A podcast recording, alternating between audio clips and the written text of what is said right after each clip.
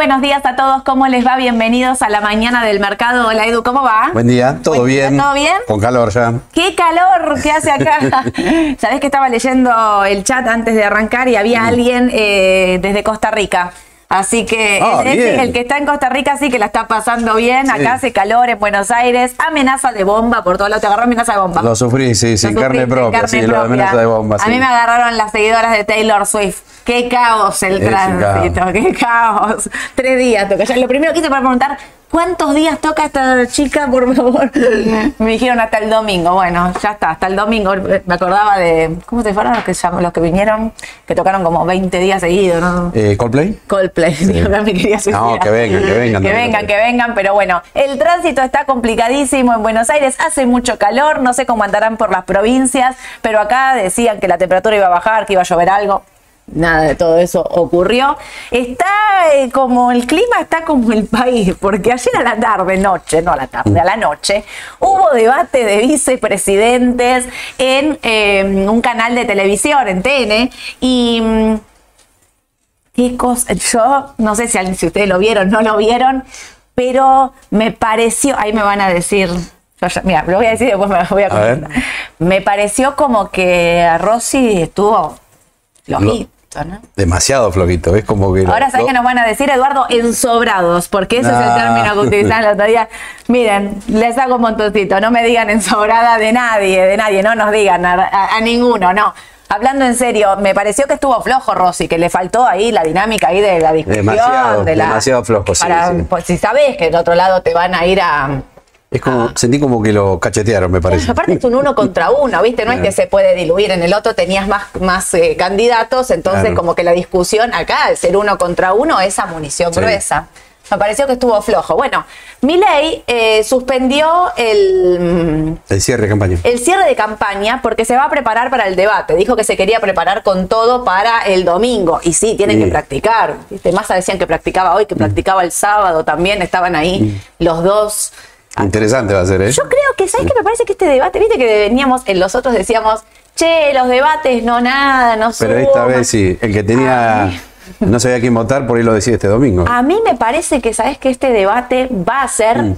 eh, no te digo decisivo, pero si ves a uno muy flojo y al otro muy fuerte, creo que puede ser Sí. que, que la balanza, La balanza se inclina por un lado para el incline otro, más sí. para un lado o para el otro, porque la balanza dicen que está ahí, Pareja. muy parejita, con un margen de error. eh, eh, la, la balanza, las encuestadoras dicen que está ganando Javier Milei por un margen de pocos puntos a, fa- a favor de él, pero sí están diciendo que por ahora es así. Yo creo que esto, digo, eh, debate por un lado y las últimas semanas encarándolo cambian todo, porque acordate lo que pasó la otra vez, también las últimas semanas Sí. fueron difíciles. Bueno, por eso decía, ¿no? Arrancamos con amenaza de bomba. Había amenaza de bomba en algunos colegios en Caballito, en 11, digamos. Mm. Es extraño eso, Se ¿eh? Mm. pone ra- el país se pone raro frente a una elección. Siempre pasa lo mismo, ¿eh? se pone difícil. Bueno, tranquilidad, vamos a bajar los cambios. No se estén peleando en el chat, que después me cuentan que se estuvieron peleando. No se peleen en el chat. Vamos, hablemos de, de,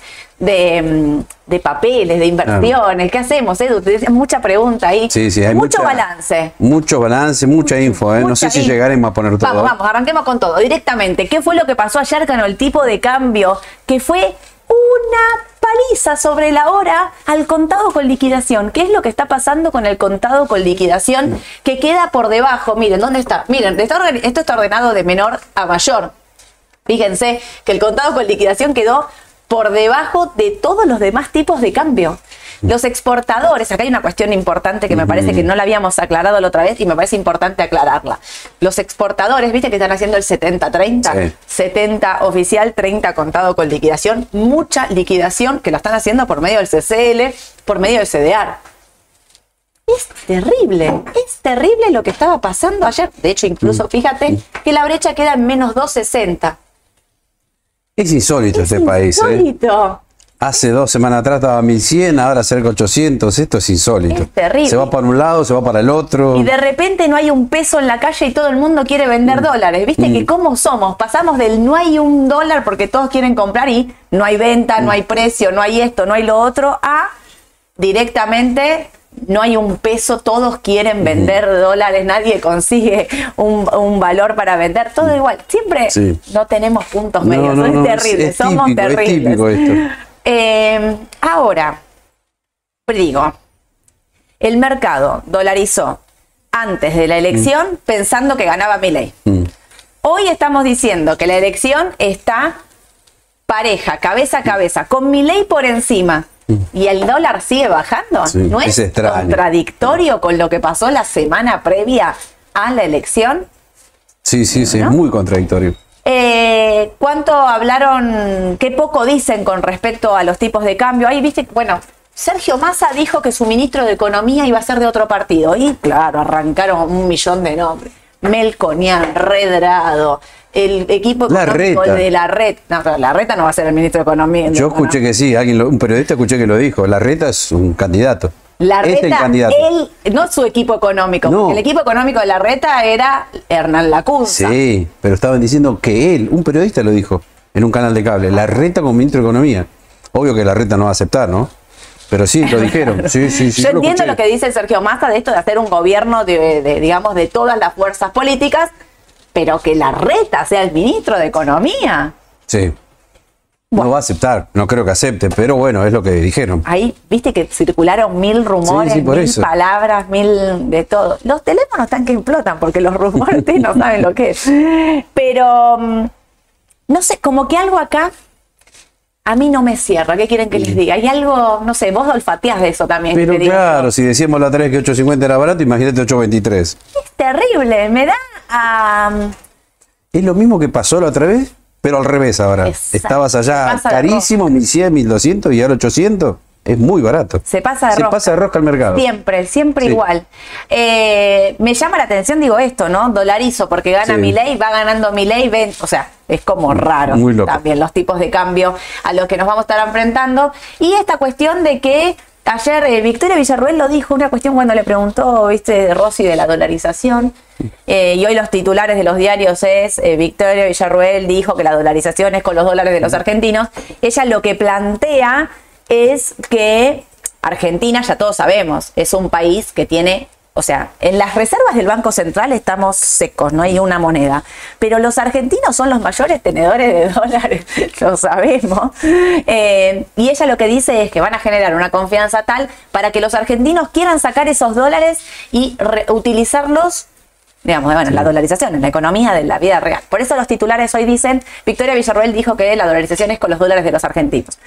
Y a mí, digo, más allá de si los argentinos eh, usan sus dólares o no, me preocupa, digamos, tanto en la dolarización de Milei como en un gobierno de Sergio Massa, cómo van a hacer ambos candidatos para generar esto, confianza, credibilidad. Porque yo lo digo y los dije, se los dije un montón de veces a ustedes. Cuando ganó Mauricio Macri, que hubo literalmente una lluvia de dólares porque había un exceso de confianza, no exceso de que estaba mal, digo, una cuestión de, de creer en el país, en la Argentina y en el candidato que, que era presidente en ese momento, o sea, que primero fuera candidato, que después fue electo presidente, que llegó una cantidad de dólares al mercado que le permitió a Prat Guy levantar el cepo, que incluso baje el tipo de cambio en ese momento, y después pasó lo que pasó.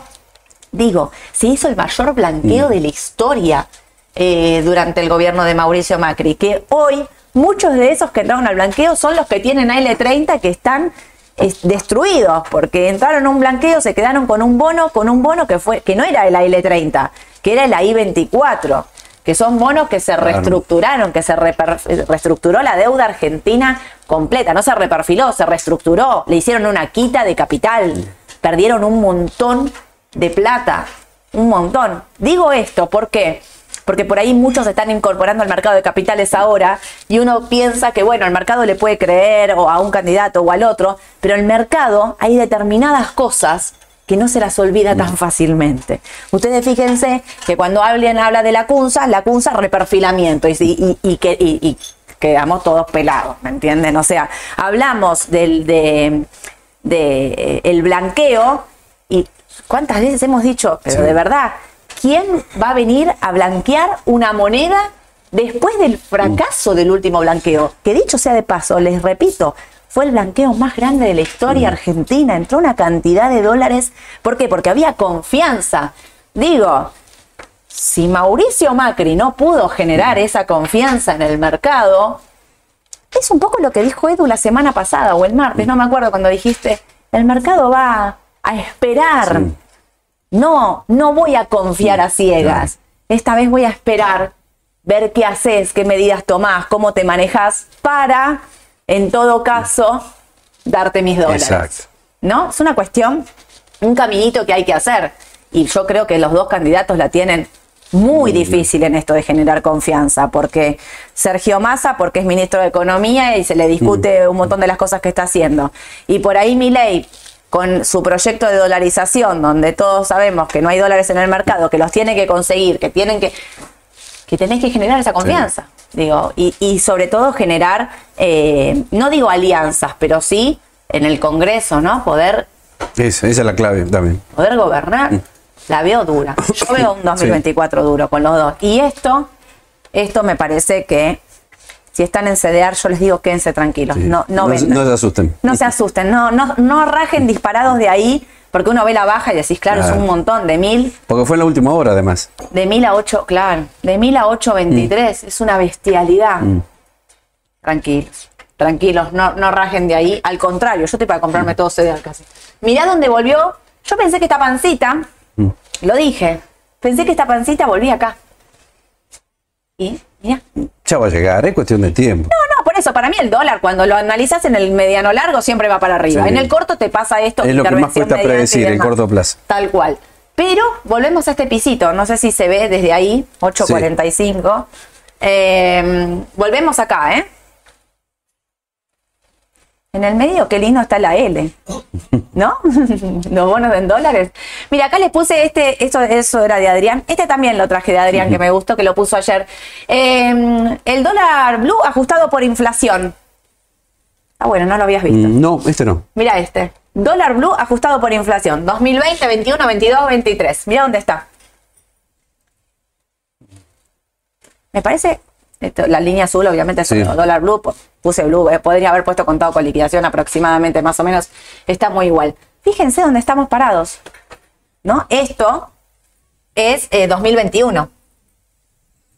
Inflación ¿Viste? mediante, miren dónde estamos parados. No sé, me pareció como que también te daba prácticamente un buen lugar de dónde estamos, dónde volvimos, dónde fuimos, dónde volvimos, a dónde íbamos, Edu. Tirame un centro, algo. Nada. Mirá lo que está acá en la L30 en dólares, que veníamos hablando. Uy, no se me ven ahí los, los, los numeritos, pero no importa. Eh, está 26 y piquito. Hizo piso ahí en los 24, Exacto. para mí es clave, es clave, hizo piso. Si no compraron todavía, yo creo que estás a tiempo hay de que aprovechar. comprar. Creo que 26.50, gracias ayer. Eh, me parece que. Parece que no va a volver a este nivel, ¿no? ¿Sabes que a mí me parece que no? Pareciera que no. Con ninguno de los dos. No, no, no, pareciera que no. No. Este es el piso, 24, 25 dólares. Ayer alguien el otro día nos mandó un mensaje que me pareció que estaba copado para hacer esta aclaración.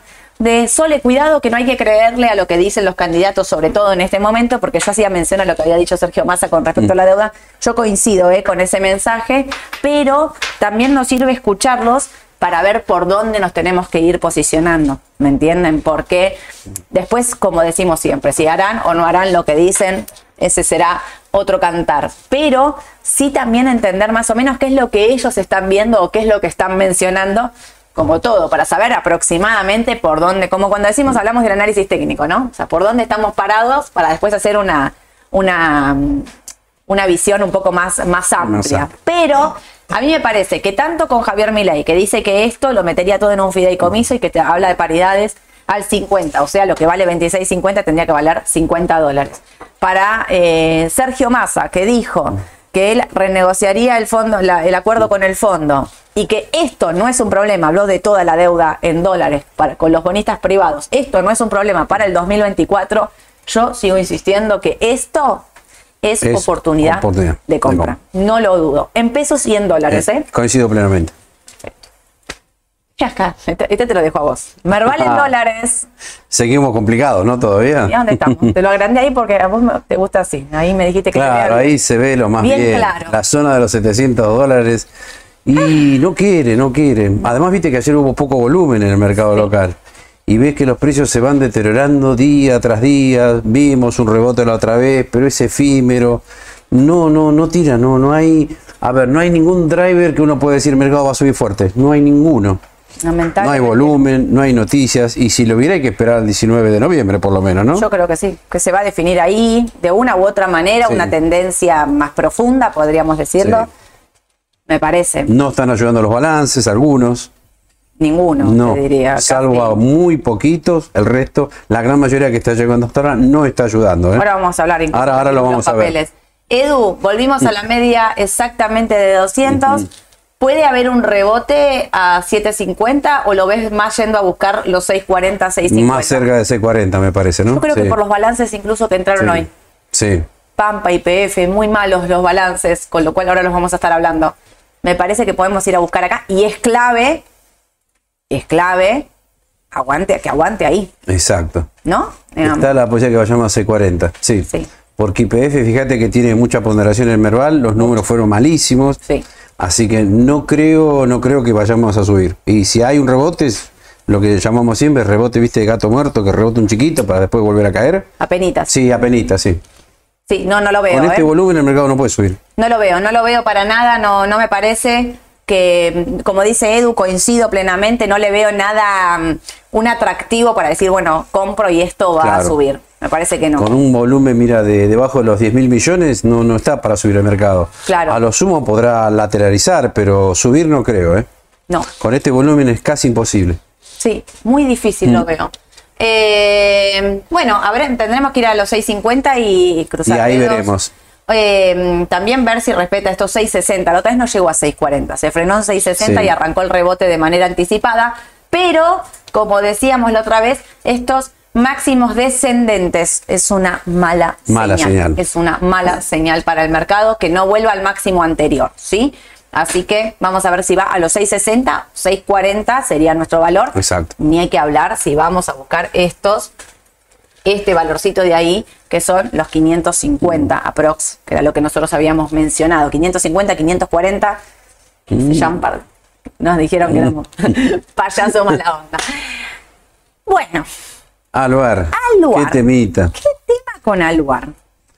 ¿Cómo fue el balance de Aluar? Ayer entró el balance de Aluar. Eh, sí, no fue muy bueno. Medio flojo, te diría. ¿eh? Se esperaban mejores números. Sí, Y de paso también lo que lo golpeó fue la caída de CCL, me parece. Está Terrible. muy atado lo que haga el CCL. terrible. ¿No pensás que esto está pasado de roja como el CCL? Y pareciera que sí, pareciera. Hay que ver cómo se comporta hoy el tipo de cambio. No te convence. No, pero bueno, si hace piso en 800 puede ser, ¿eh? Vamos a ver. Para mí la clave es ahora, a partir de ahora, si hay algún anuncio de algún dividendo y si hace piso de CCL en 820, 850. Para mí está sí. en piso CCL, pero bueno, vamos a ver al lugar cómo se comporta. ¿Sabes que a mí me gusta para comprar en estos precios al lugar? Comprar y mantener. No estoy Sí, mirando el mi para la- largo pasado. plazo. Sí, para pasar la elección, te diría. Mm. Ah, No sé si en largo plazo. No para el Las corto. próximas dos semanas, ¿me Está entendés? bien. O sea, me quedo. Me gustaría comprar al lugar en 800 y. eh, y quedármelo. Y quedarme y, Y pasar ahí, sí. Ayer miraba una comparación que le pedí a Mauro que me ayudara a, a mirarlo en un gráfico. eh, dual aluar. Esta baja de aluar en los duales fue mucho más corta y Sí. rebotaron. ¿Sabes qué? Hasta digo, che, no sé si no me paso de un dual a un aluar. Claro, no está mal. Es otro tipo de riesgo, pero Son no dos está mal. no está mal. obviamente, pero en dos cosas que están atadas. Porque sabemos que de largo plazo esta sí es buena opción. Claro. La otra de largo plazo no es buena opción. Ayer leía, entiendo por ese lado. ¿eh? Ahora lo estoy pensando. Ayer leía, ah, primero me salgo un poco del riesgo estatal, que es algo que no me copa mucho, no tengo alternativa, lo estoy hablando de los importadores, ¿no? Que no tengo mucha alternativa para de inversión, claramente. Mm.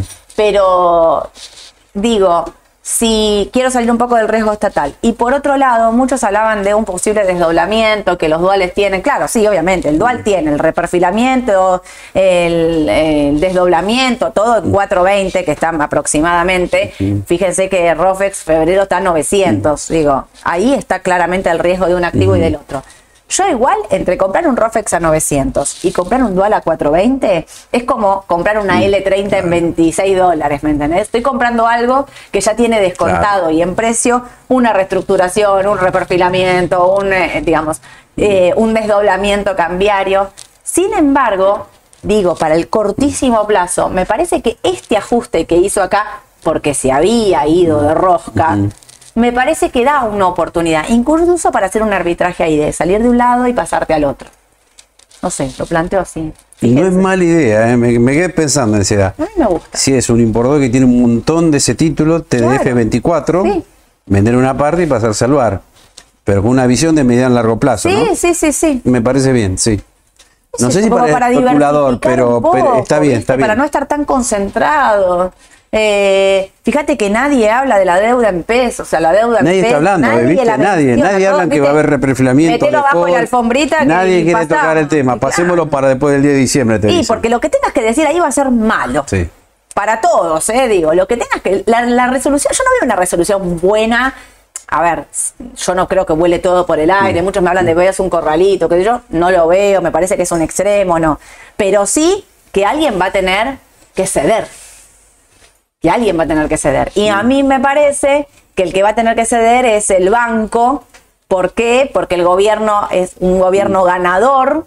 Cuando en los primeros tiempos, por eso lo tiene que negociar rápido, tiene mucha fuerza, tiene poder, no es un gobierno debilitado, al contrario, viste, las medidas las tenés que Sí. tomar en ese primer instante y en el todos tienen que ceder, a mí me parece que el privado va a tener que ceder bastante con sí. el tema de la LELIC, ¿no? Y entonces, porque vos le decís, mira tus balances, mira esto, mira el otro, bueno, a ver, ¿qué cedes vos, qué cedo yo también? Entonces nadie quiere decir eso.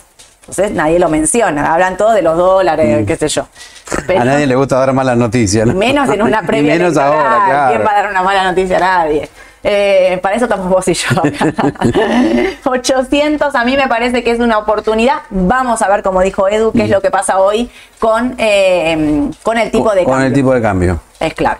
Buenísimo, Edu. ¿Y acá? Banco Macro. Y acá sigue todo mal, te diría, ¿eh? por lo que hablaste recién de los bonos. Mm. Recordemos, ya lo dijimos una y otra vez, bancos grandes, tenedores de LELIC, de bonos con SER, bueno, son los bonos que lamentablemente creemos que en algún momento con el nuevo gobierno algo va a pasar y no sabemos todavía qué es, reperfilamiento, lo decimos otra vez, no sé, el em, cambio por un nuevo bono, pero Sí. algo va a pasar. Entonces los bancos son los grandes perjudicados en ese esquema. Así que los bancos están literalmente con tendencia bajista Sí. de corto, mediano y largo plazo. Yo no compraría 18 nada. Y es clave ahí que pasa en los 18. Sí, ¿eh? sí, sí, Eh, sí, Para sí. Banco Macro. Además, viste, cuando hablamos, yo siempre recalco la media de 200. Sí. Una vez que la pasaste y pasa más de 5 días, 10 días y ves que no la supera, es señal que todo va para abajo. No, ahí sí que no falla, me parece, el análisis técnico. El análisis técnico funciona muy bien de mediano y largo plazo. Obvio. Entonces, me parece que todo, el caso de Macro, Galicia, Francés, Superville, que es el peor de todos, todo apunta para abajo. Claro. Ahí sí no haría nada de nada. Hablaste de Superville, quiero aclarar por qué nosotros decimos que Superville es el peor de todos, porque a veces si no parece como que hay algo que, que- Superville, cuando Edu se refiere a que es el peor de todos, es porque es el banco más expuesto a la deuda estatal. El 50% de la... eh, eh, De su cartera. cartera está en deuda intraestatal. Esto lo hizo, lo, lo vio Ale del último balance. eh, acuérdense cuando hicimos el especial elecciones y demás. Ale hizo El un 20 de septiembre lo dijimos, sí. Ale hizo un cuadrito específico de balance de, de bancos donde puso la exposición que cada banco tenía al Estado. Bueno, el Banco Superville es el que más expuesto al Estado está. ¿Sí? Entonces es el más flojo. Ahora, no me maten por lo que voy a decir, pero lo voy a decir. Eh, voy a hacerte esta suposición. Si Galicia compra Superville, Sí. sube el comprado. Digo, para hablar de Eh, Superville, Hay que ver el precio también. hay que ver a qué precio. Con lo que vale, sí. ya tiene todo descontado. Ah, puede ser, ¿eh? Puede ser. La baja de bancos de Eh, Superville es buena esa, sí. O sea, si este rumor que circula, que ahora se enfrió, pero se enfrió para mí porque deben estar avanzando en las negociaciones, porque cada vez por ahí lo hagan después de las elecciones. Claro, es como pasó con el macro y el Itaú. ¿Se acuerdan que salió, se cayó y después se, se ejecutó? Sí. digo, ahí en ese caso, bueno, Itaú, porque no la, nosotros no la teníamos cotizando acá como acción, pero digo, Superville, eh, que está cotizando, no sé si no tiene un montón de descontado, siempre la comprada sube, en el caso generalmente la comprada Sí. sube, eh, y no sé si, o sea, ¿Y subirá la que compra? y en ese caso por ahí, si, no sé, si tenés que diversificar en bancos, si te la jugás a eso, vendés por ahí algo de Galicia y te pasás a Superville. Apostando a eso, que no sabemos si se va a dar, Es ¿no? un rumor, ¿eh? tómenlo como rumor, digamos, como era lo de Macro con Itaú, que no sabíamos si se iba a dar, bueno, esto es lo mismo. Y también qué va a pasar, digamos, cómo se ejecutaría esa compra, precio y demás. Pero yo lo dejo ahí, como no sé, ¿eh? porque aclaría aclarar eso de por qué no, no es el, digamos, el, Sí. el peorcito de todos por la deuda estatal. Igual es un banco, entra en esta dinámica, como dijo Edu, de todo el sector financiero, eh, flojo, muy flojo, flojo. feo. Transportadora Gas del Sur. Opa, TGS, ¿por qué te la traje? ¿Por qué? Porque miré los números y no me gustaron. No te gustaron. Viste que ahora empezaron a llegar todos los balances. Terrible. La gran contra que tenemos es que no podés mirar todo. Empezás a mirar algo porque no podés mirar Obvio. los números de TGS, PAMP, IPF. Bueno, son muchísimos. Y ni hablar del panel general, ¿no? No, no olvidate. alcanzás a mirar todo. O sea, podés mirarlo, pero sacar una conclusión. Rápida ah, no se como queremos nosotros. Claro, exactamente. Pero bueno, miré el gráfico, miré los números y dije, "Mm, me parece que no me gusta esto. No. Y lo está demostrando la cotización. Obvio. Fíjate que cerquita que está del mínimo de hace ya casi un mes, ¿no? Más o menos. Sí. 9 dólares con 20 aproximadamente. O sea, con estos números que trajo TGS, a mí por lo menos no me gusta, ¿eh? No. Creo que lo tenemos, me parece. ¿Puede ser? Acá está. está. Mira, fíjate esto. Tercer trimestre. Sí. Y siempre decimos lo mismo. Por algo las empresas lo hacen también. Obvio. La comparación se hace siempre con igual trimestre de ejercicio anterior. Bueno, acá lo estamos viendo. A ver, vamos a la utilidad bruta. 25 mil millones, está en millones, ¿no? A ver. Sí. Sí, ¿no? Sí. En millones Con- de pesos. Ah, en millones de pesos. Acá está. Eh, tercer trimestre de 2022, 25 mil millones. Ahí está. Repetimos, 25 mil, bueno, más o menos parecido fue el Sí. resultado. O sea que en principio a nivel utilidad bruta no hay crecimiento. Pero vamos a lo más importante que es la utilidad operativa, 17 mil millones. Fue también parecido, Muy. pero bueno, lo que embroma acá es un poquito el tema de lo financiero, que en muchas empresas está pasando, el tema del tipo de cambio, eso está embromando bastante. Terrible. Bueno, la utilidad fue menor por ese tema, 4.800 millones contra 11.390. Claro. Yo diría, lo que noto que no hay... Acá la- la- el resultado financiero, la pérdida está ahí. ahí. Mirá. Claro, ahí, ahí está el problemita, me parece, en la parte financiera. Eh, que muchas empresas que están endeudadas en dólares lo van a tener, ¿no? Y Y va a si ser... devalúan, Ese es el problema. Mira si evalúan de 350, no sé, a 700. ponele. todas esas ON dando vuelta al dólar oficial. Yo supongo, quiero creer que muchas empresas estas grandes deben tener cobertura, ¿no? Yo sí. De algo por lo menos, ¿no? Yo creo que sí.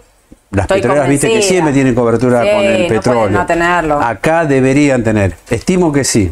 Pero bueno, algo va a impactar seguramente Mm. en forma negativa.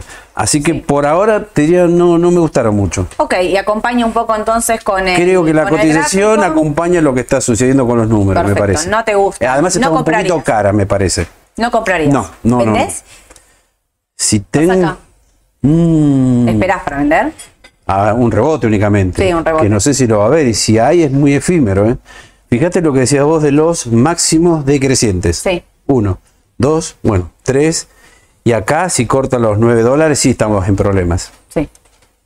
Los 9.50. Mm, Los 9.50. exactamente. Sí. Feo, ¿eh? Sí.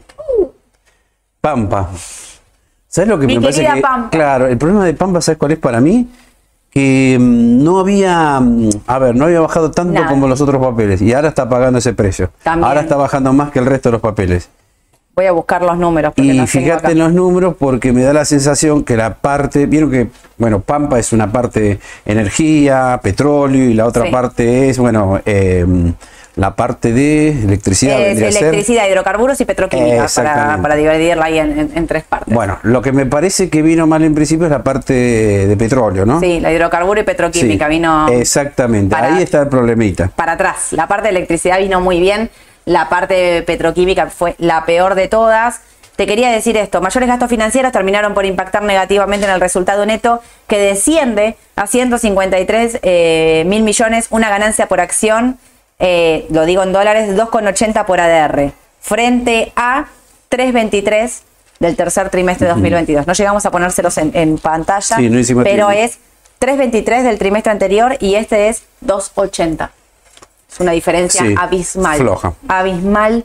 Eh, vino bien la parte de electricidad, eso es lo que estábamos diciendo, la generación de electricidad vino muy bien, vino muy mal eh, la parte petroquímica, el volumen vendido, el precio promedio, le impactó de lleno el tema de, de la, el- la baja del petróleo, le, le impactó de manera negativa. Eh, por eso decía fuerte contracción en los volúmenes e ingresos del segmento petroquímica que se reduce un 14% y bien la parte de generación eléctrica. Me dejó un sabor, es un balance mixto. Sí. Así como el otro es muy malo, el que vamos a hablar después es muy malo, esta me dejó un sabor como mixto, pero como dijo Edu, como no bajó nada y no Claro. había corregido nada, a mí me parece que acá se vino la noche. Exactamente. Está dejando un sabor tipo agridulce. Sí. ¿No? Eh, 35 dólares eh, es clave. Y si no, vamos a los 28. Es una posibilidad. Sí, no, tampoco me gusta, ¿eh? No, no, no. No te gusta nada. No, no, no, ¿Dónde miro, vamos? miro, no, no encuentro nada atractivo, parece. Salvo afuera, pará, no, salvo afuera. Estados Afuera Unidos, algo va- afuera Estados a ver Unidos vas algo. a decir algo. Menos mal, porque si no, Porque era todos cerremos la pálidas, ventana y ¿viste? vámonos. bueno, Pampa tampoco. Si tengo, vendo Y si estás muy expuesto, sí. Yo sí. Sí, sí. una partecita. Así como dijimos de vista, ¿te querés quedar con una partecita a largo plazo? Quédate. sí. Pero baja tu exposición. Es lo que decimos siempre, si estás 100% en Pampa, valía hace tres años 9 dólares, llegó a 49 y ves que sigue bajando, sigue bajando, ¿para qué ponerse tanto, no? No, obvio. Algo siempre hay que vender por las dudas. Aparte, yo creo que habilitó los 28 dólares. Sí, creo que sí. que esto fue un rebote y que como decimos siempre los, eh, los máximos descendentes, acá se ve uno, dos, tres máximos descendentes. Son señales bajistas. Po- ¿Podría pasar algo? No se me ocurre qué podría pasar para que el mercado suba. ¿Me puedes No, iluminar no, no si veo nada, no. Dentro, No. alguien de ahí me puede No. decir. alguien que. Hoy le dije esto a la mesa y me miraron todos como diciéndome, pata, soledad. Es temprano a la mañana, no empecé. IPF, yo creo que acá, acá sí está lo peor de todo lo que vimos, me parece, lamentablemente. Terrible. Así como nos gustaba, ¿te acordás el año pasado en IPF? 3 dólares, 4 dólares, 5 dólares, los todavía. buenos números que presentaba.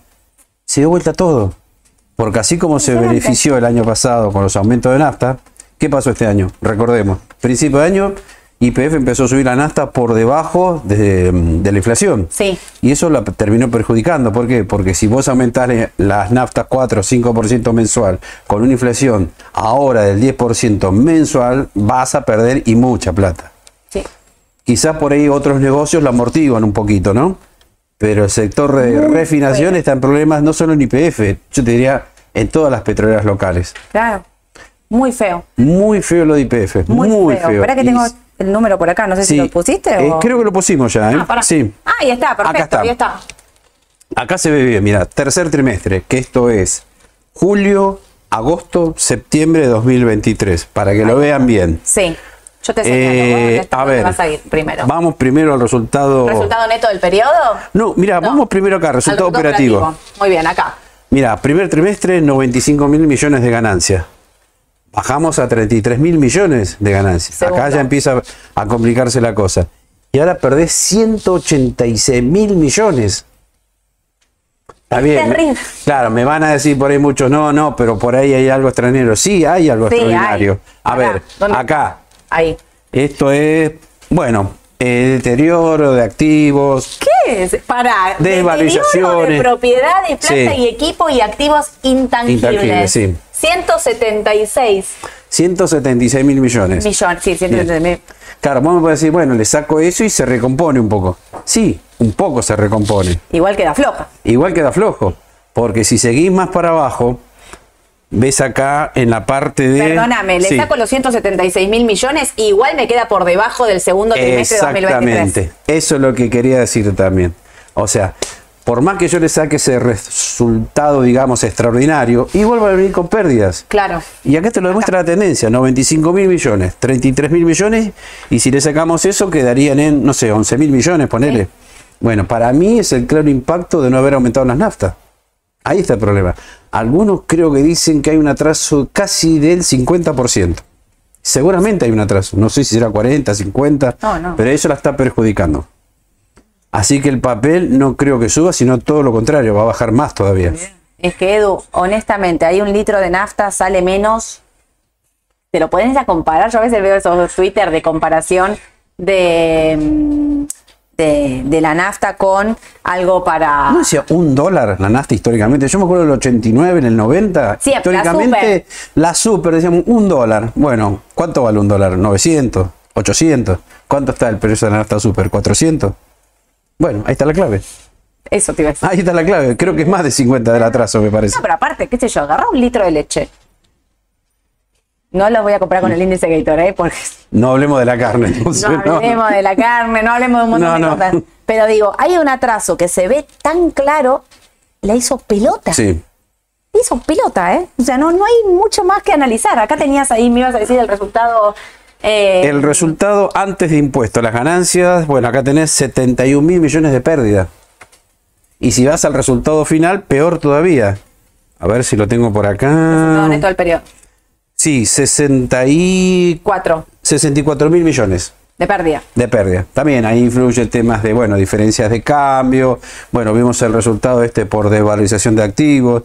Por más que le sequemos todo eso, igual iba a dar pérdida al resultado final. Horrible. Malo. Yo diría muy malo. Muy malo es el balance IPF. Estoy como con vista. Estoy como, no lo puedo creer. Sí, no, no, esto es de lo peor que vi de todos los resultados que llegaron hasta ahora. Aparte, nadie, de lo peor nadie de lo peor. esperaba esto, ¿eh? Se esperó un resultado flojo, pero no tanto. no tanto. Totalmente. ¿Dónde estamos? Acá. Entonces vos fíjate que por algo el papel no podía pasar los 11 dólares. Y empezó a bajar, a bajar. Y no me extrañaría que perfore este nivel de 9 dólares con 50. No me extrañaría, ¿eh? No. Puede hacerlo. Así como lo recomendamos en su momento cuando estaba a 4 dólares, ahora te diría que no, no compraría nada. Y si tengo una gran exposición, trataría de reducirla. Sí. Coincido con vos, Edu. ¿Lo voy a buscar a 8 dólares? Eh, Si corta los sí, 9.50, 8 sí. por Fibonacci. Eh, de corte mediano te diría que sí. Hasta ahora Malo. no me, hubo. me- me duele decirlo porque en su momento la recomendamos, pero después Muchísimo. es como nos parece un papel más. Mm. Por un tema político y ahora con estos balances decimos no. Con un cambio de expectativa. No veo, no veo un cambio de expectativas por ahora. No. Eh, por ahí que alguien el- cree, o sea, que pase para lo que hablábamos antes, la confianza. Estoy Sí. pensando mientras estuvimos de acá. No te creo que vas a, a levantar el precio de la nafta o qué sé yo. Quizás para que este papel se recomponga, tenemos que ver lo que ocurra. Primero tenemos que ver quién papeles- gana. Claro. Después, ¿qué va a hacer con las tarifas de servicios públicos? Claro, no es lo mismo masa que mi ley para eso. Claro, ¿la va a aumentar 60% en un día? ¿La nafta? Y si mi ley la privatiza, Está bien, pero no la va a privatizar así tampoco con este precio de la nafta, me parece. no, mi ley para mí tiene que, o sea, liberaría al tipo. Sí, sí, tipo sí, de sí. cambio. O sea, el, perdón, el precio de la El nafta. precio de la nafta. Lo liberaría, Mm. digamos, notas subsidiar. Claro, por eso, ahí sí cambiaría la cosa. Pero por ahora no hay ningún tipo de expectativa que eso suceda. Y para mí, el mercado que está así, digo, por un lado, muchos pueden pensar, está pensando que gana masa. Y por el otro, también el mercado no cree que por ahí mi ley no hace todo eso todo junto. O sea, o hizo una o la otra, porque si el mercado estaría apostando por mi ley, que, le va- que haría esto con la nafta, esto estaría subiendo fuerte. Claro, y no lo, no lo hace. no lo está haciendo. Por ahí, repienso. El mercado ve que gana masa, o por ahí el mercado ve que si gana mi ley, no hace todo tan inmediato como Exactamente. Ahí al está. principio se pensaba. Ve un Milei más moderado. No sé, es como pregunta. sí, ¿eh? sí. Digo, pe- cosas que nos tenemos que preguntar cuando tenemos un papel en cartera y tenemos que decidir si nos lo quedamos o si lo vendemos, si bajamos la exposición, si compramos más. Digo, en en un momento electoral no nos queda otra que hacer ese análisis. Por fundamental es espantoso. Yo si tuviese IPF, me cuesta un poco más que con Pampa, porque el resultado operativo de Pampa tiene que ver directamente con, también con el precio del combustible, pero la parte de electricidad vino tan bien que se- Claro, es otra cosa. Vos fijate que Pampa, si la comparás con IPF, por lo menos Pampa está acá. está ahí. O sea, recién ahora está cortando la media de 200 redes. Sí. En cambio, IPF ya la cortó hace rato. Y confirma esa tendencia. Y confirma la tendencia que va para abajo, pero de corto, mediano y largo ahora. Sí. O sea, acá le estamos mostrando lo fundamental y lo técnico también. Sí. Y acá van las dos cosas de la mano. Mm. Ese es el problema. Si no compraría, de eso No. estoy convencida. No sé, no estoy tan convencida de quedarme con cero IPF. Esto es mi, mi, Depende, mi claro, la duda, ¿eh? exposición. Yo sé que hay muchos clientes que Claro. tienen mucho en IPF. No, claro, bajar la exposición de IPF. y además otra cosa, ya venía bajando de antes. Sí, Te cuesta tomar la decisión de vender ahora también. Obvio, es difícil. Pero saber que el papel puede seguir bajando. Por ahí no tenés que vender todo, puedes vender una parte. Claro. Digo, tener liquidez en este momento es clave, porque si el mercado sigue bajando, tener liquidez va a hacer que vos puedas recomprar más de ese papel, Exacto. incluso IPF. En algún momento va a dar oportunidad de compra, como con Vista. Digo, llegó hasta 25 dólares, ahora 25 con 40, me decía Aye. Alguien preguntaba, ¿compro más Vista? Puede haber un rebote Mm, técnico sí. de corto plazo, pero con Edu la vemos más en 23 Sí, dólares. sí. No, no, no, no, No, compraríamos compraría en este rebote. no, no, no, no. Hay un rebote efímero también del petróleo, pero no, no me parece que vaya. Nada, No. un poco acompañada de eso. Sí. Balance, ya lo decimos. Uh, Bueno, y Galicia lo mismo Lo que mismo que macro. macro. Sí, sí, no, no hay mucho más para agregar. no, es la verdad mismo. es que no. Está igual, no puede. Máximos ahí que no pudo, este máximo, este rebote. Para mí va a 10,50, ¿eh? De nuevo. Sí. Me habías dicho que hace un tiempo me dijiste va a 8. Sí, sí, esta es la posibilidad. Acá tenés vista, ¿eh? Y Vita te lo traje para Confirmar. confirmar. lo que dijimos el martes pasado. Y fíjate que ya cortó la media de 21 barra 42. Se alejó completamente de este canal alcista, perdón. Sí. Y ahí me da la impresión que va a buscar la media de 200 ruedas que está en 23 3,50, dólares. Sí. Así que tampoco, no hay nada que me diga Lo mismo. voy a retomar vista. No, no, no retomaríamos. ¿Y este? Acá se Y este te lo traje solo para que veas otra faceta del Merval que, bueno, todos ya saben, no es lo mismo, No. pero funciona parecido porque te está mostrando también que la tendencia es bajista Obvio. para Meli, Globan y todos los papeles que lo componen. Tiene algo de IPF también, Sí, me tiene parece. IPF, sí, sí, sí, tiene, tiene. Recontra tiene. Bueno, Argentina. Y bueno, vamos a dar una mal, que positiva. pos- menos mal, tráeme a Mickey, que nos alegre cosas el negativas. día.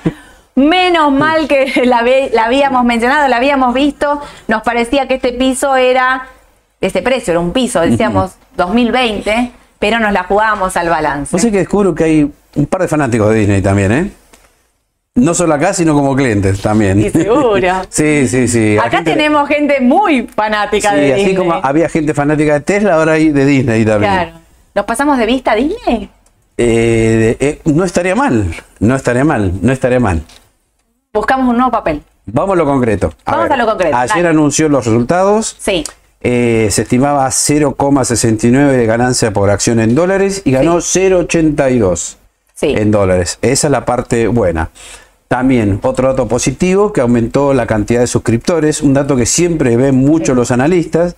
eh, y además eh, aumentó mucho la demanda también en países, en lo que es parques. Mira. En Shanghái, me parece, entre la que me acuerdo, y California. Ese es otro dato bueno. Y también se notó que la baja de costos empieza a dar sus frutos. Claro, Todo eso llevó a que gane más Disney. claro. Y si miras el gráfico, con todo lo que bajó, puedes decir, bueno, lo peor ya lo vimos de la empresa y ahora empieza otra vez la senda de resultados positivos. ¿Quién te dice? Te agrego un dato más que me dijo Ale, que ganó en ingresos, tuvo eh, menos de lo esperado, esto es real, pero obtuvo un 7% más que el mismo periodo 2022. Eso también es otro dato. Y en la parte de suscriptores, eh, tuvo un aumento del 3% interanual. Mm. Esto me lo pasó Ale hace un ratito. Eh, me gusta. Sí. Está subiendo un 4 en el pre. Me gusta Sí. igual, ¿eh? No es que digo, listo, ya está. Para mí va a buscar ahí la media de 200, Sí, 90. ¿querés no agrandarlo está. un poquitito? ¿Se podrá? Ahí. Porque acá ve, ya te puse el precio que está teniendo en el pre. Me arriesgué a poner el 87.50. Está muy bien. No sé si está 88 ahora. Está muy bien, ahí los chicos nos dicen cuánto En el está pre, alguien en el pre que me está diga, Disney. pero ¿cuánto? 8807. 8807. Bueno, ya estaba está por arriba del pre que yo puse ayer en 87.50, mira. Muy buena opción para comprar en CDR. Sí. Ah, exactamente, me lo Muy sacaste de la boca. Bien. Buena opción para comprar en CDR con un CCL de 823.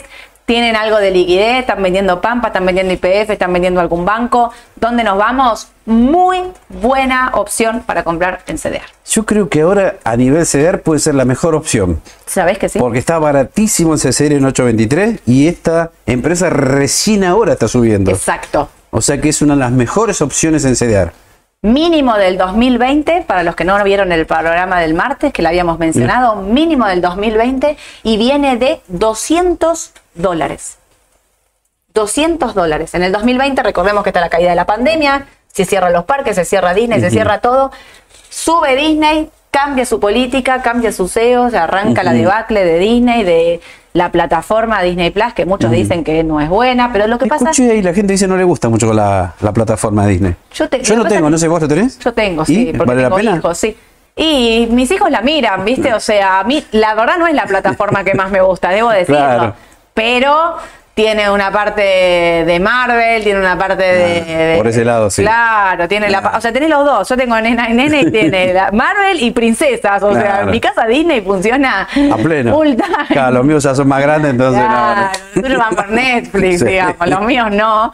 Eh, y entonces digo, también eso, ¿no? Esta cosa de, de que a mí no es la que en plataforma debo confesar, que no es la que más me gusta. No sube como tanto contenido y demás, pero a los chicos les encanta, Sí, sí, sí. o sea, les encanta. Entonces, creo que muchos eh, padres tenemos Disney a pesar de, bueno, lo tengo por los chicos, digamos, real. Me gusta, me gusta para comprar en CDR, me gusta para comprar en Estados Unidos, Sí. me copa. Y acá Ah, y otra más. Esta de Yo afuera, pensé que era la única, No, estamos esta de hablando de afuera, Lo que pasa es que acá sí es solo afuera. Este es solo afuera. Y lo dijimos la otra vez también que nos gustaba el ETF, que es el TLH. Sí. Repetimos para que lo- los que no saben, es el ETF de bonos del Tesoro a 10 años. Que eh, muchos analistas afuera dicen, ¿qué pasa con la tasa? Y la tasa probablemente, si no la subieron ahora y no la suben en diciembre, llegó a su fin la, la suba de tasas. Podría Algunos ser. dicen que sí. Hoy habla Powell. Hoy habla otra vez Powell, ayer no dijo nada, pero hoy sí dicen que algo puede decir. Pero No al- nos vengas a pagar el asado Powell. no, no. No, pero viste que algunos ya empiezan a pronosticar por ahí, por ahí, el año que viene la empiezan a bajar. Podría si ser, la ¿eh? inflación gira en torno al 2% anual. Con lo cual, el bono del tesoro eh, empieza a subir por eso. Porque la tasa por ahí llegó en su techo Sí. y ahora de a poquitito va a ir bajando y subiendo el precio de los bonos del tesoro. Yo te digo, ¿vieron? Mientras Edu estaba diciendo esto, yo estaba pensando en, ¿se acuerdan todos los que tenían dólares acá en Argentina que querían resguardar afuera con el bono del Tesoro americano? Y les decíamos, bueno, la brecha entre MEP y CCL no te permite estar haciendo eso porque perdías un año de tasa. Es ahora el momento de hacerlo. Por eso cuando Edu anunciaba esto, nosotros decíamos, es el momento ideal para comprar bono del Tesoro americano, para vos que sos ultraconservador, que tenés dólares, que no que querés salir del riesgo local, que no querés jugártela, que no querés... Bueno, es ahora realmente el momento, porque vos convertís, tenés tus dólares afuera y con esos dólares comprás bono del Tesoro antes de que suba, antes de que empiece a bajar la tasa. Exactamente. Y, y además tenés otra a tu favor. Porque si sigue esta mecánica de CCL más barato que el MEP, Sí. por ahí te lleves afuera más dólares de los que tenías acá. Exacto. Esa la es otra ventaja. es. Claro. Y Hoy- encima, si vemos la suba, el potencial de suba de los bonos del tesoro, bueno, ni Sí. hablar, ¿no? Hoy le conviene al que está llevando y no al que está trayendo. Exactamente. Cosa que hace un mes atrás era al revés. 18. Vos tenías brecha. dólares afuera, los traías a Argentina y traías más dólares. 18% ganabas. Claro. Y ahora al revés. Esto es insólito. Es insólito. Este país de oportunidad constantemente. El país de las oportunidades. ¿Viste cuando vos decís, no, bueno, me lo llevo igual, ya está? No, espera, no se desesperen porque el mercado da oportunidad a todos, ¿eh? Mm. Baja de un lado, sube del otro, hoy le conviene llevarse, hoy la otra vez le convenía traer. Digo, todo el tiempo esta Hoy cuestión, conviene llevarlo, volvemos a reiterar. sin duda, Y si sos conservador, muy conservador, esta es la mejor opción. está mejor. Ah, y técnicamente, mirá, fíjate este dato, mirá cómo empezó a cotizar por arriba de la media de 21 barra 42, ¿ves? Mirá, mirá este dato. Este es el mejor dato, con lo cual esto apunta a la media de 200 ruedas ahora. Re. O sea, recorrido tenés. Está apuntando ahí, o sea, a 106. Y el mejor, a ver, el primer objetivo es 113 dólares, si no veo mal. 112, por ahí. 112. 112 dólares. O sea, tenés muchísimo recorrido. Impresionante. Mm. Coincido con vos, Edu, plenamente. Y el otro que les traje era este, porque, ay, no puse la media de 200, pero si ustedes miran XLF, sector financiero, si vos eh, mirás esto, está apuntando a la máxima, de eh, a la media de 200, digamos. Acá hay una línea que pasa, que es esa roja que tenemos siempre, que está exactamente ahí. Si eh, se da la baja de tasa y demás, el otro día vi un dato en Estados Unidos, me olvidé de traérselos. La morosidad de pago de tarjetas de crédito era impresionante. tasas de más del 20% estaban pagando. En Estados Unidos es una locura y aparte no es algo habitual, con lo cual confirmaba todas las recesiones. Cada vez que hay recesión eso ocurre, eh, por eso también creo que Powell Va a parar un poquito. va a parar un sí, poquito porque le va a explotar todo por el aire, si no. eh, y esto también es una opción. Sector financiero, porque Edu siempre habla de JP Morgan, pero puse el XLF porque aglutina a todos y me parece que también es una opción. El último, creo que es el último. El Standard Poor's. Mira todas las ruedas. Una, dos, tres, cuatro, cinco, seis, siete ruedas consecutivas de suba. ¿No ves una tomita de ganancia Sí, de corto poquito. plazo? Ahí, justo ahí. Claro. Exacto, en ese máximo. Sí, sí, por ahí esperaría para comprar afuera algo. Compro. Espero. Sí, un poquito. Recontra compro, pero espero un ajuste a ver si va a los Sí, sí, 4.30. sí. Espero una tomita de ganancia. Sí, si tengo no vendo, ¿eh? Mm. ¿Coincidís? Sí, también, sí. Y mm, si tengo CDR acá también, También. no espero para el CDR, estaba pensando, para el Claro, CDR no porque- espero. Porque por el tenés el, tema, claro, que seguramente va a subir. No lo veo en 800 SSL. Yo- Y si está, hay que comprar. Si está, compramos más, claro. Rápidamente las preguntas. ¿A qué se refieren cuando dicen el mercado B o el mercado no B? A la mayoría nos referimos a lo que, mm, eh, digamos, como que el mercado se mueve como mm, por tendencias. El mercado B o el mercado no B nos referimos a lo que se está haciendo en la mayoría de las mesas, en la mayoría de las operaciones. Hoy Arche me decía como eh, los grandes están entrando, porque hay indicadores. Arche estaba mirando el Concord, imagino, ¿no? Que me está- el Concord de Disney. O sea, imagínense que está- esto aplica en todos lados. Y me estaba diciendo, los grandes están entrando en Disney ahora. Bueno, el mercado B, el mercado no B, nos estamos refiriendo a esto, a una tendencia eh, más, más general, ¿no? No, no, no Exacto. tanto la opinión por ahí de, de Sole y de Edu. Que el Edu, me encanta cuando dicen, el Edu nos saque de este tiempo negro, Negro. nada funciona, ni acciones, ni CDR, ni bono, ni los, de- los duales, solo caución, dólar MEP.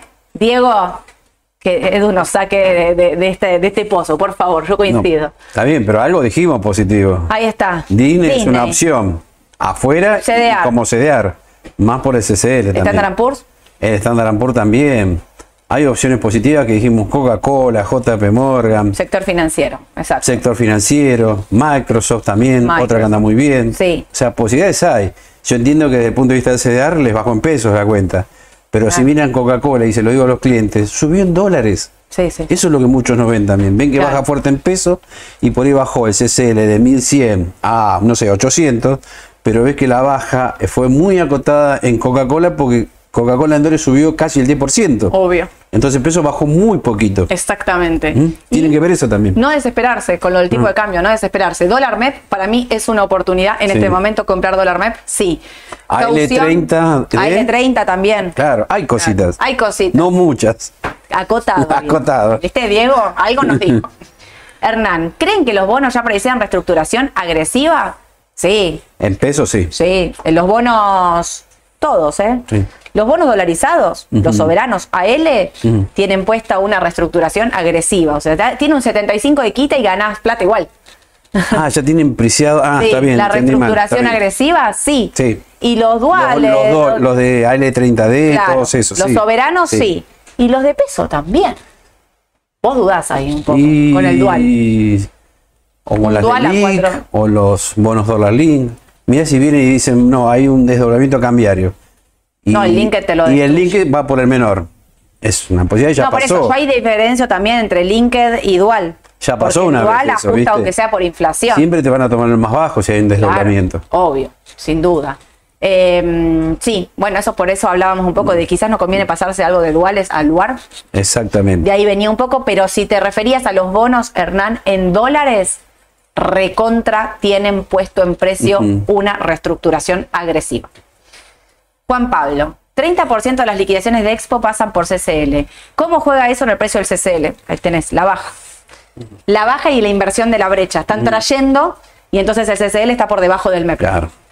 ¿sí? Aparte, los que están liquidando exportaciones están comprando MEP a su vez. Liquidan y compran MEP. Claro. Entonces traen por debajo y Y- compran y no. MEP. Así que. La última, Diego, ¿qué posibilidades ven de una unificación cambiaria más abajo del blue actual? Mm, ¿Viste? Porque dicen que masa unifica en 500. no, es imposible. Yo no lo veo. Se ríen. No Hay- sé hay por qué gente que se ríe, nadie le cree.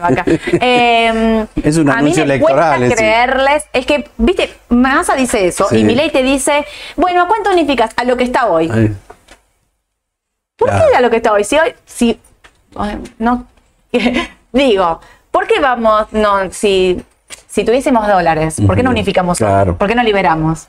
No, no lo hacen porque no pueden. Entonces, para mí, la unificación del tipo de cambio es siempre por encima de lo que está actualmente. Exacto. Mínimo. Para arrancar, para ser livianita. Bueno, nos vamos a desayunar. Ahí festejo cumpleaños. Acá en esta oficina siempre hay festejo de cumpleaños, siempre ¿Y algo estamos para comer? Sí, al pasar por la cocina te vas. Increíble. Juaco trajo Sí. unos sanguchitos Ah, de miga bien. espectaculares. Uh, espectacular. Así que hoy vamos. El otro día teníamos el cumpleaños de Andrés, también había cosas dulces. Sí. Acá siempre estamos aprovechando todo lo que, lo que es para, para aprovechar Mm. el desayuno, la merienda, lo que sea. Hoy a la tarde, cuatro y media, los espero. A todos los que se registraron eh, para el workshop de empresas, que vamos a estar hablando de cobertura, financiamiento y optimización de fondos. Gracias, hay como, no sé, como más de 500 personas inscritas, así que muchísimas gracias. Muchísimas gracias a todos. Obviamente no vamos a estar haciendo la decisión justa porque voy a estar utilizando el espacio yo para eso. Tenés que registrarte sí o sí. Es destinado a empresas. Voy a estar hablando específicamente cómo cubrir ante esta situación eh, lo- los fondos de las empresas. Así que digo porque por ahí muchas de personas físicas no, no sé si les va a ser tan útil. Así que muchísimas gracias a todos. Hoy cuatro y media los veo ahí. Y eh, el martes que viene. ¡Ah, no! Va el martes, Soledad. Venía a trabajar el lunes también. El lunes sale la mañana del mercado versión radio. Esta nuevo, este nuevo día de la mañana del mercado que vamos a estar haciendo con Aye.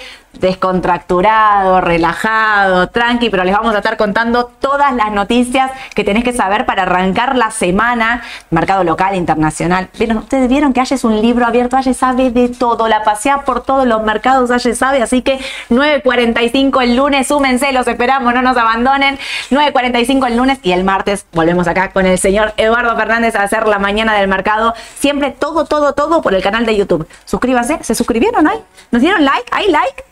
Vamos con los likes. Vayan con las manitos, vamos, aprieten like ahí, denle like a la, a la publicación de hoy, que cada vez hay más gente hablando de la mañana del mercado en general. Les mando un cariño grande, que tengan un excelente día. Chau, chau.